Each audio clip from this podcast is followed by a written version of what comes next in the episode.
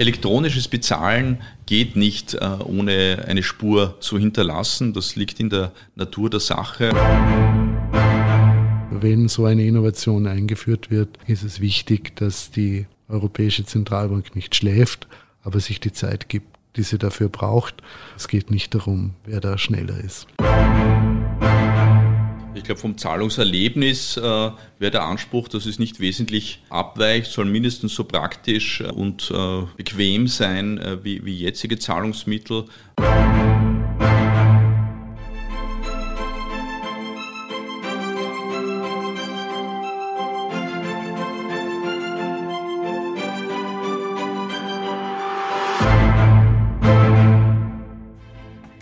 Der digitale Euro. Wie genau kann man sich vorstellen, dass man mit ihm bezahlen kann in der Zukunft? Kann sich der digitale Euro überhaupt am hochinnovativen und hart umkämpften Zahlungsmittelmarkt durchsetzen?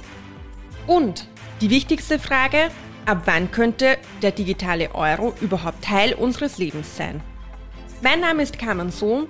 Herzlich willkommen zum Podcast der Österreichischen Nationalbank.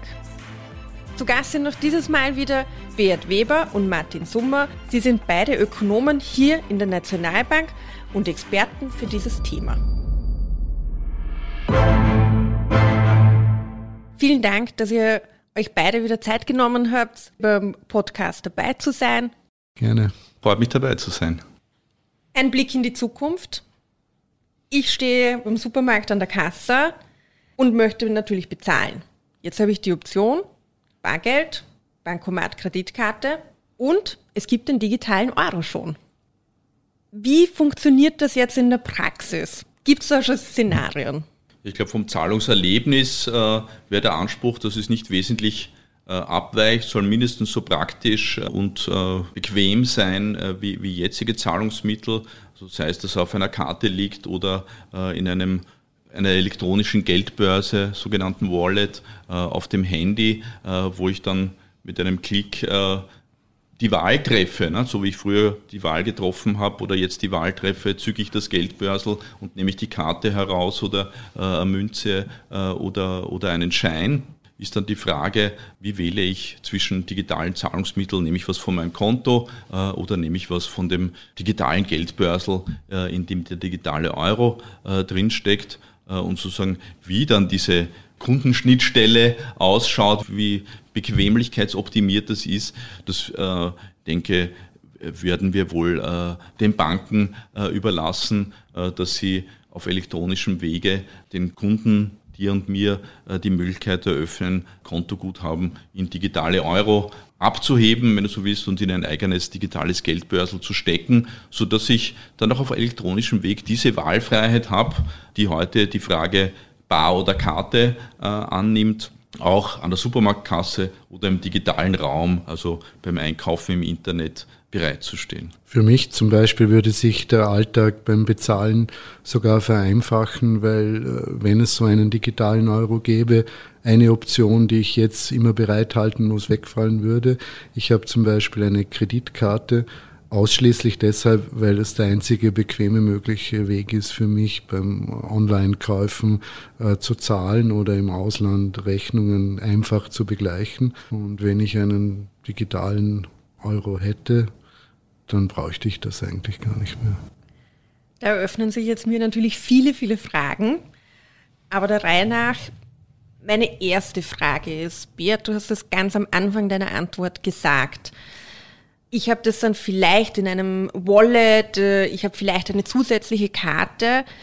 Wäre es dann so, dass dieser digitale Euro auf meinem Girokonto bei meiner privaten Bank liegt oder ist es dann vielleicht so, dass ich bei einer Notenbank, bei der EZB direkt mein Konto habe, dort eines anlegen muss und so weiter und so fort.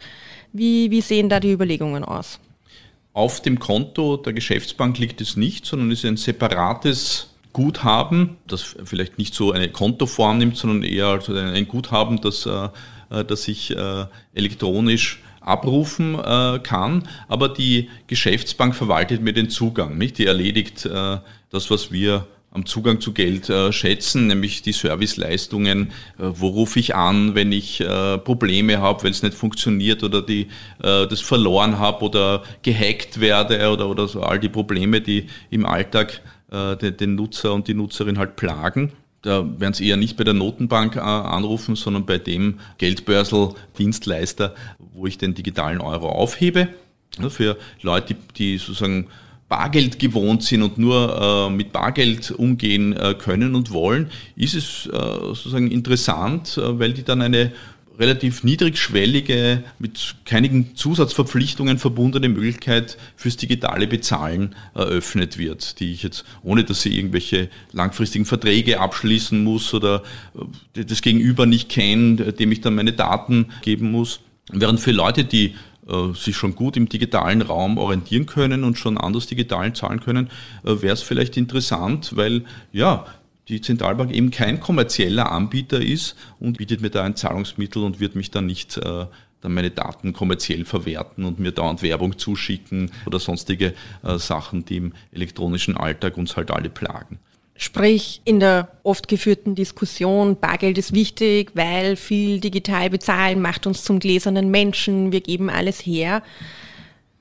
Wäre an sich diese Diskussion, so wie ich das jetzt verstanden habe, beim digitalen Euro nicht gegeben, weil der Ausgeber oder die Ausgeberin ist die Europäische Zentralbank, genauso wie beim Bargeld, die kein kommerzielles Interesse verfolgt. Ist es so eine, so eine Sicherheit, die dem Menschen damit gegeben werden kann. Elektronisches Bezahlen geht nicht äh, ohne eine Spur äh, zu hinterlassen. Das liegt in der Natur der Sache. Auch die sogenannten Kryptowährungen, die darauf optimiert sind, äh, Privatsphäre zu schützen, hinterlassen eine digitale Spur und bedeuten viel, viel Aufwand äh, für jeden Einzelnen, die zu äh, verwischen. Das muss man sich klar sein, aber angesichts dessen ist halt wichtig, auf welcher Maschine und wer ist für die Maschine verantwortlich liegen diese Daten und da ist es interessant, glaube ich, aus Sicht der Bevölkerung, wenn man hier ein Angebot legt, ha, ich bin ein den Gesetzen unterworfener, nicht kommerziell interessierter Akteur, der, den, der dir ein Zahlungsmittel anbietet, das äh, konsumentenfreundlich gedacht ist äh, und äh, alle Transparenzstückeln spielt und mit technischen und rechtlichen Mitteln dir diesen größtmöglichen Datenschutz äh, gewährt, so wie auch heute die Leute ihrer Bank vertrauen, dass das Bankgeheimnis sichert, dass hier nicht äh, meine Daten äh, schindludermäßig in der Welt herumkugeln. Martin, du hast gerade vorher gesagt, du verwendest deine Kreditkarte zum Beispiel nur, um online in Online-Shops einzukaufen. Jetzt gibt es aber natürlich auch für diesen Bereich, also das Online-Bezahlen im Internet, bereits Produkte und es tut sich natürlich auch sehr viel. Also bestehend gibt es schon neben den gängigen Kreditkartenunternehmen zum Beispiel Apple Pay. Wir alle wissen, Facebook plant hier eine Online-Währung auf den Markt zu bringen. Ist da der digitale Euro noch notwendig? Was natürlich schon wichtig ist, ist eben, wer steht dahinter.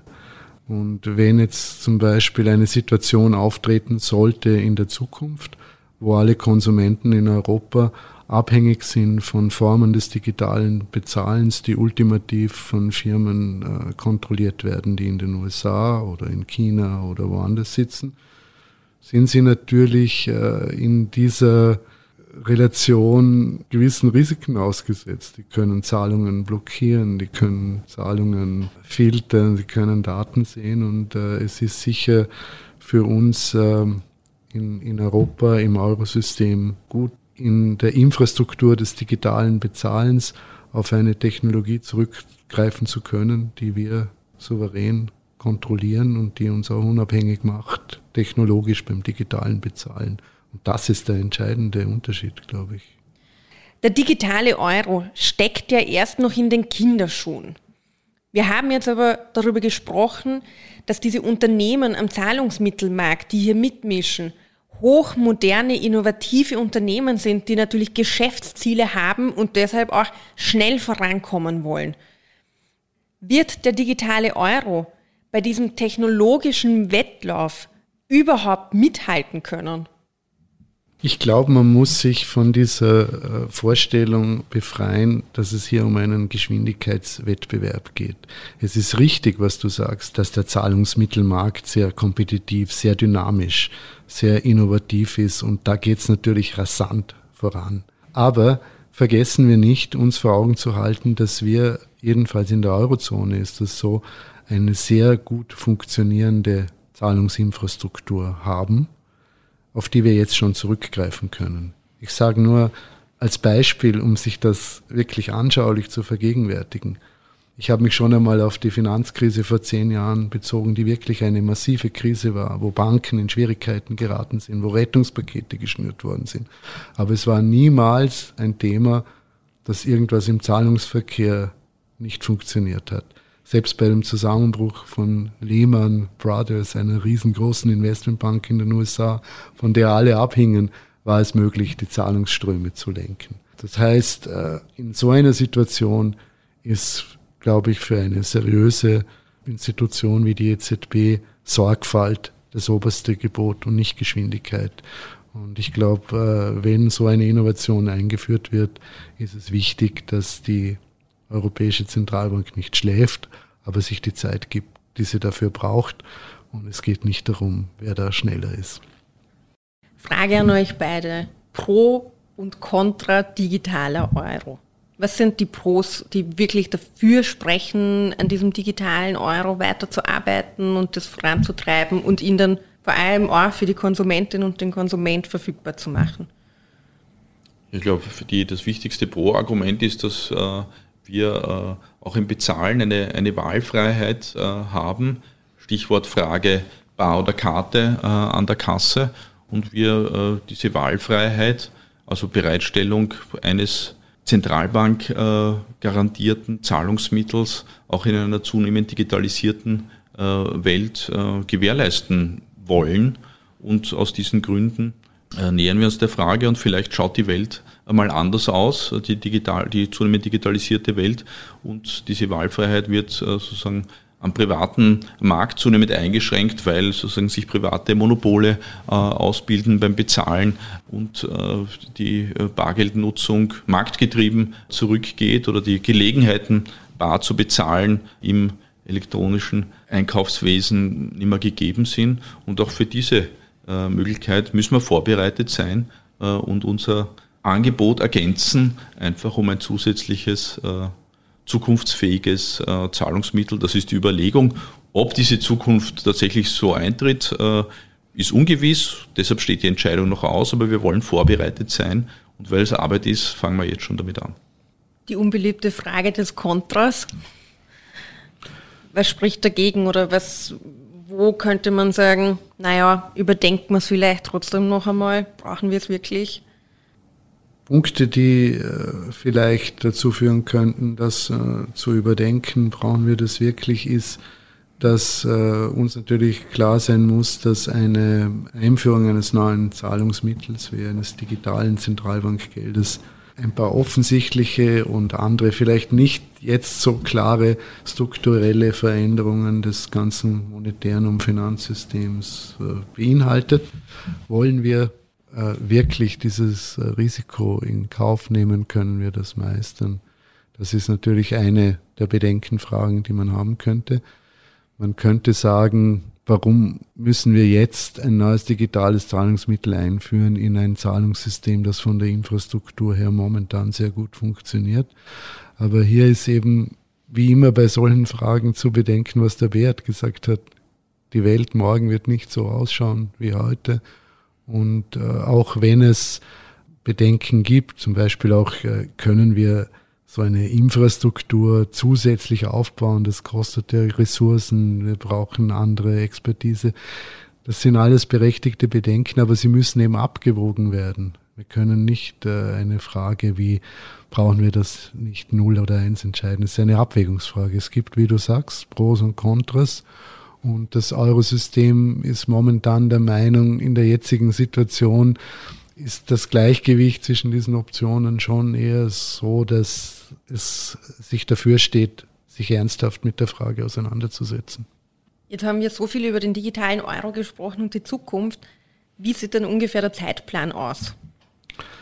Der Zeitplan sieht momentan so aus, dass äh, das Eurosystem im Juli dieses Jahres eine sogenannte äh, Projektphase gestartet hat. Was das in der Praxis bedeutet, ist, dass ähm, jetzt die ganzen offenen, interessanten, spannenden Fragen, die auf den Tisch gelegt worden sind in dem Report, der ja sehr allgemein ist und einfach in Optionen, in grundsätzlichen äh, Modellen denkt.